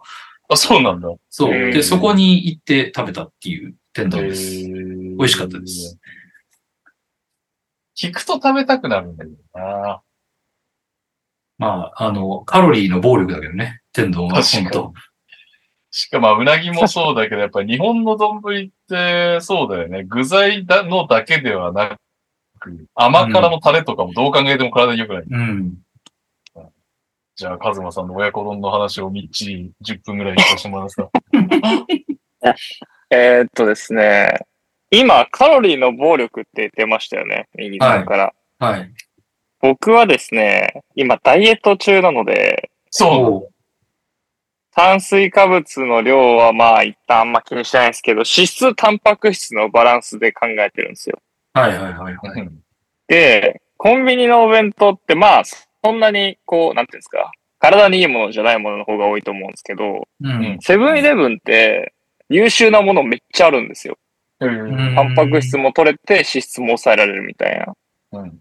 で、親子丼に関してもまさにそれで、脂質が 10g ちょっとしかないんですけど、うんタンパク。質が 23g ぐらい取れるんですよ。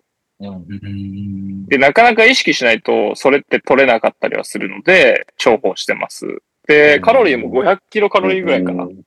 あったりするんで丼にしてはって感じだね。はい。ね。うん。なんで、だそのどうんんまさに丼にしてはタンパク質も取れて脂質も抑えられてカロリーもそんなに高くないみたいうん。で、それに満足感もあるという。 な。はい。美味しいんですよね、セブンの親子丼。僕なんかセブンイレブンばっかり宣伝しちゃうんですよ。そうね、確かあに。 の、はいコンビニの中、コンビニの中で一番親子丼美味しいと思います、セブンイレブンが。ちょっとバランスを取らなきゃいけないな、セブンから別にね、スポンサーを受けてるわけじゃないから。次回の、次回のもう対面収録、俺はデイリー山崎の人が、 人が握ったおにぎりを差し入れするからみんなで食べましょう。いや、厳しいなぁ。あの、しわしわのラップで無造作にくるまれたやつね。そうそうそうそう。いやもうまるであのねまる明らかに手張りで表示された成 そうです分よを。。セブン表ペッて貼っただろ、お前みたいなやつですよね。いやー。まるで手作りね。やっぱ。まるで、まるで手作り。ままあまあまるで手作りですよね。まるでの使い方が。再現性いらないな、そこ。はい。というわけで、来週はちょっと僕もゲラ席で頑張りますが、29日ですね。えー、ウィナーをかけたおじさんたちのトークをね、ぜひ楽しみにしていただければと思います。ということで、お疲れ様でした。はいお疲れ様でした。お疲れ様です。お会いしてください。さようなら